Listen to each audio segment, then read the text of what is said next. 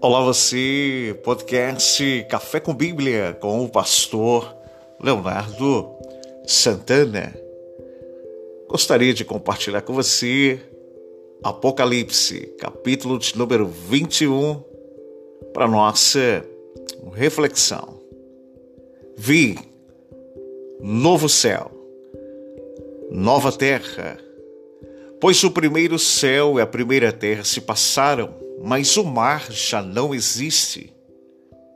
Veio também uma cidade santa, a Nova Jerusalém, que descia do céu da parte de Deus, ataviada como a noiva.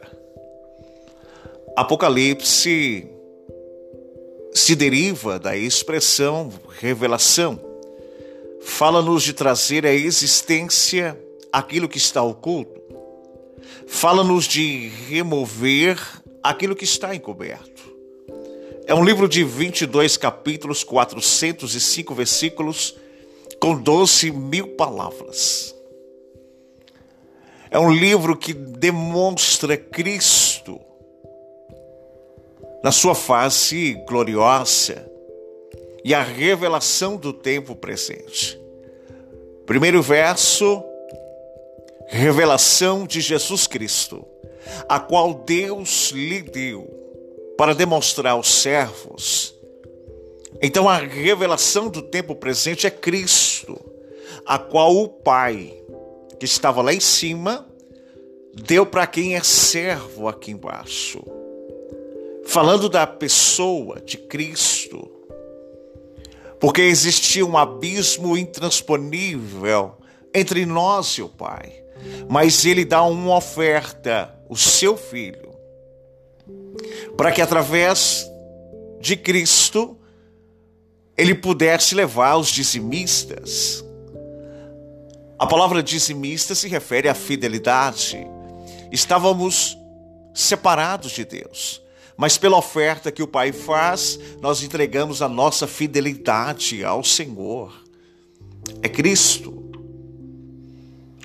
Apocalipse capítulo 1 demonstra Cristo na sua face gloriosa, ao ponto que diz: Vem, João, e vê, e escreve as coisas que viste neste livro. Capítulo 2, capítulo 3, a igreja do passado refletida suas características na igreja do tempo presente. Apocalipse capítulo 4, a igreja do arrebatamento, pois há uma porta aberta no céu. Apocalipse capítulo 5 é o trâmite do fórum celestial, onde estão os livros selados na mão de Deus, o juiz. Capítulo 6 é a manifestação dos cavalos e os espíritos do anticristo sobre a terra. Primeira epístola de João, capítulo 2, verso 18, ele diz: Filhinhos, como vos já sabeis que é a última hora e que o espírito do anticristo já age no nosso meio, então, esse espírito do anticristo já age no nosso meio. E ele vem no capítulo 6, a menção dos quatro cavaleiros e os seus cavalos: cavalo branco, cavalo vermelho, cavalo preto, cavalo baio. Cavalo branco ele tem um arco na mão, mas ele saiu com uma determinação, saindo vencendo para vencer. Aqui é o anticristo, aquele que engana, o cavalo vermelho significa sofrimento, pois tinha uma espada sobre as tuas mãos. O cavalo preto fala de fome e necessidades, pois tinha uma balança de medir. E o cavalo pardo ou amarelo, o inferno ou seguia com a morte, fala do próprio inferno e o seu fim. Então, essas características desses cavalos e esse espírito que engana já está sobre a terra, pois a ação dele é enganar. Quando ele engana, o sofrimento aparece. Quando o sofrimento aparece, a necessidade se manifesta, o caos, a fome. E com isso tudo, a intenção dele é levar essa pessoa dentro desse ambiente à morte. Então, o livro Apocalipse, que deriva de revelação, é muito gostoso de você poder lê-lo diante de oração com a revelação do Espírito. O capítulo 7 já começa a manifestação da grande tribulação, período de sete anos, que pela qual a igreja não estará na terra, pois cremos que somos pré-tribulacionistas.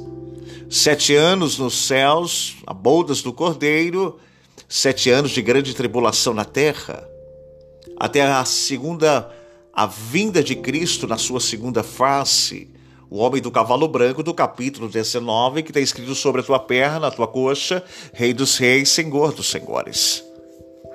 Mas eu gostaria de compartilhar com você sobre esta cidade. Imagine uma linda cidade com tudo de bom que o município precisa para funcionar bem. Ruas bonitas, iluminadas, água de qualidade, educação, saúde, segurança pública em abundância, alimentos. Como nós vivemos neste tempo presente, daquilo que nos circunda, você conhece para que uma cidade possa funcionar bem, uma praça, momentos de lazer, e o texto que ora acabamos de ler, João está subindo, de repente ele vê um novo céu, uma nova terra, pois o primeiro céu e a primeira terra se passaram, o mar já não existe, ele está a subir. E de repente, quando ele olha para cima, ele diz: Eu vi também uma cidade santa. De todas as cidades que já temos visto, nada se compara à bela cidade descrita na palavra de Deus, onde os salvos, os filhos, irão morar. A sua naturalidade terrena e a cidade que vos nascera, que pela qual tem a sua identificação aqui embaixo, essa cidade nada mais é que a nossa origem e destino lá em cima. Uma cidade completa para que possa se habitar. Diz que esta cidade tem uma riqueza grandiosa Diz o verso de número 21, há doze portas, são doze pérolas, e cada uma dessas portas uma só pérola. A praça da cidade é de ouro puro, como vidro transparente. Toda cidade tem uma fonte principal de riqueza, dependendo da cidade, o comércio, a indústria, o agronegócio, a pecuária, a extração de algum minério, que vai trazer com isso a riqueza desta localidade. Nessa cidade celestial, a riqueza é tanta que pisaremos em ouro nas praças, nas portas serão feitos de pérolas. Isso nos ensina que lá o ouro será como pedras sobre os nossos pés no chão. Não haverá valor em mercadorias ou materiais que pela qual corremos aqui embaixo. Isso será tão fútil que pisaremos sobre eles lá em cima. Diz o verso 22 que haverá um templo, um lugar de adoração. Diz o verso 22: Nela não vi o santuário, porque o seu, o seu santuário é o Senhor, Deus Todo-Poderoso e o Cordeiro. Sempre que chegamos a uma cidade, uma das primeiras coisas que notamos, percebemos, olhamos, é um templo religioso que se destaca na praça, na praça principal daquele lugar, daquele lugar que, para qual chegamos. Estrategicamente fica no centro, diante a cidade se constrói em volta. Nessa cidade celestial, o templo será o próprio Senhor Jesus, e todos habitaremos na sua presença. Nessa cidade tem uma iluminação a cidade não precisa de sol, diz o verso 23, nem de lua, para que lhe darem a claridade necessária, pois a glória de Deus iluminou, e o cordeiro será a sua lâmpada. Então já não haverá noite, e nem precisa eles de luz de candeia, de fifó, aladim, não, nem luz solar, porque o Senhor Deus, o brilho dele é tão intenso da sua glória, que não haverá trevas, obscuridades, sombras, e estaremos com Ele todos os dias. É neste lugar que almejamos as nossas almas. O céu não é o seu destino, o céu é a sua origem. Diz em João capítulo 14: Não vos deixarei órfãos, enviarei outro semelhante a mim, para onde estiver estejam vós também. Ele diz no verso 6: Eu sou o caminho, sobre uma verdade que lhe demonstro, e a vida que lhe espero. Deus tem muito mais para a tua vida, mesmo diante das adversidades que lhe circundam, mesmo diante dos ventos que se sopram, tem uma cidade, tem um ambiente de adoração que se revela ser um pai que foi a oferta do filho, para que possamos sermos os nossos, levar a ele os nossos dízimos, a fidelidade. E é isso que eu quero convosco nesse dia. Seja fiel ao Senhor até a morte. Dar-te-ei a coroa da vida, a salvação. Você tem um lugar sobre esta cidade para que o nome do Senhor seja glorificado na tua vida aqui embaixo, então você tem um caminho de vitória lá em cima. Persevera, não pare. Tem uma cidade te esperando e o cordeiro será a sua lâmpada.